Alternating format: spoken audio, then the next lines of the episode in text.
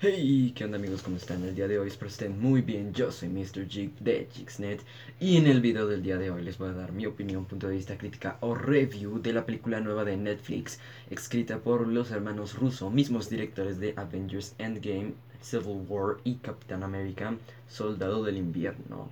Esta película se llama Extraction y la pueden encontrar en Netflix, protagonizada por Chris Hemsworth y por David Harbour, que pues creo que son los únicos actores reconocidos de toda la película.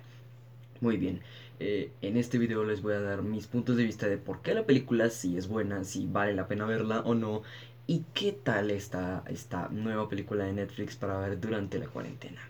Ok, para comenzar tengo que decirles que la película no se me hizo ni un poquito aburrida, se me hizo que estuvo muy bien.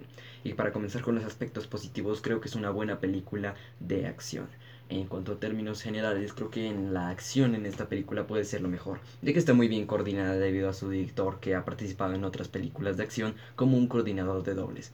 Así que, ¿qué podríamos esperar de este director al mostrarnos una película llena de acción, balazos, madrazos y mucho más protagonizada por Chris Hemsworth? Toda la acción en esta película es más que maravillosa, teniendo en cuenta que tenemos secuencias de acción de una sola cámara y hechas por el mismo Chris Hemsworth. Si bien tuvo que utilizar dobles en algunas situaciones, casi ni se notó, es más, al ser una sola cámara la que rodaba toda la escena de acción, dudabas realmente si era Chris o no el que estaba haciendo esas escenas de acción. Obviamente Chris Hemsworth no se puede arriesgar a tal riesgo de poder tirarse de un techo y caer al suelo. Aunque todas las batallas y escenas de acción fueron hechas por él, por lo menos las caídas y todas aquellas escenas que tengan que ver con heridas graves no las hizo Chris. Por ende, podemos esperar mucho de esta película en cuanto a la acción. Te va a dar una buena dosis de adrenalina y drama al mismo tiempo. Y aunque yo pienso que los personajes no son los mejores para tener un vínculo con ellos, puedo decir que el drama entre estos personajes, aunque no se explora mucho durante toda la película, es un gran drama y una gran historia. Y es que ese es mi segundo punto de vista de por qué la película es excelente y es el guion. Tiene un guion muy bueno, obviamente escrito por Joe Russo, quien también participó en Avengers Endgame y en las películas de Marvel como les había dicho anteriormente.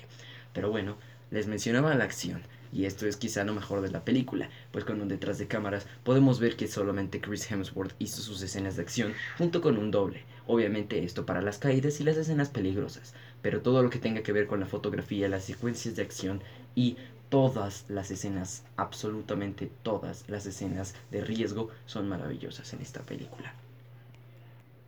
Al igual que actuaciones imperdibles, Chris Hemsworth ya tenemos claro que es un actor excelente y en ninguno de sus papeles logra defraudar. Aunque es un papel no muy recordable de Chris Hemsworth en lo largo de su carrera, por lo menos es un papel que lo deja ver como un actor multifacético.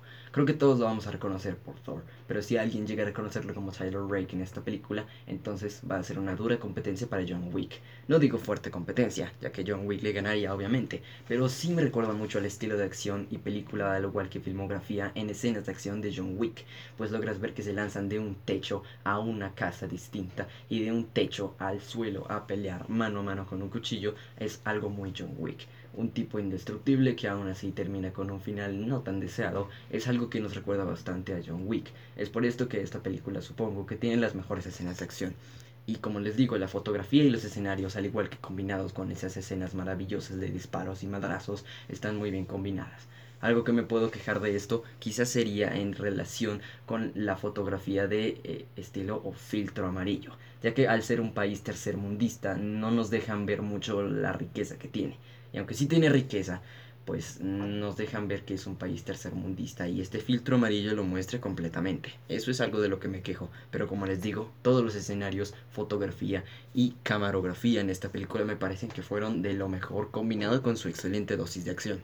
Pero incluso en mi aspecto favorito de la película también logra errar pues aunque te tiene mucha acción, te sobrecarga de esta. Y aquí es donde empezamos con lo malo, ya que aunque es una muy buena película de acción, te sobrecarga de acción y no logra compartir con los personajes. O sea, no logras crear un vínculo con ellos y son personajes bastante planos y nada convincentes. No tienen mucha personalidad y son bastante olvidables. Aunque un buen drama, algo pésimo en personajes. Como les digo, el guion y la fotografía me encantó, pero desafortunadamente no me convencieron mucho sus personajes planos y sin personalidad, ya que te sobrecargan de muchas escenas de acción y no logran enseñarte más acerca del drama de cada uno de los personajes y explorarlos para que logres crear un vínculo con ellos y que si alguno de ellos muere, te duela su muerte.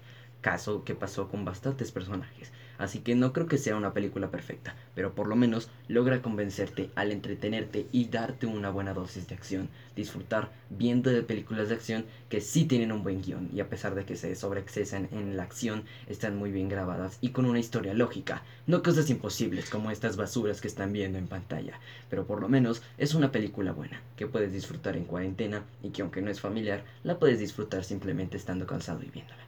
Así que mi recomendación del día de hoy es Extraction. Mírala, te vas a pasar un muy buen rato. Eso ha sido todo por hoy. Espero te haya gustado el video. Yo soy Mr. Jig y nos vemos hasta la próxima. Recuerda seguirme en mis redes sociales que van a estar en el link de esta descripción del video. Y si me estás escuchando en Spotify, recuerda seguir el podcast de Plática Geek. Muchas gracias, nos vemos hasta la próxima.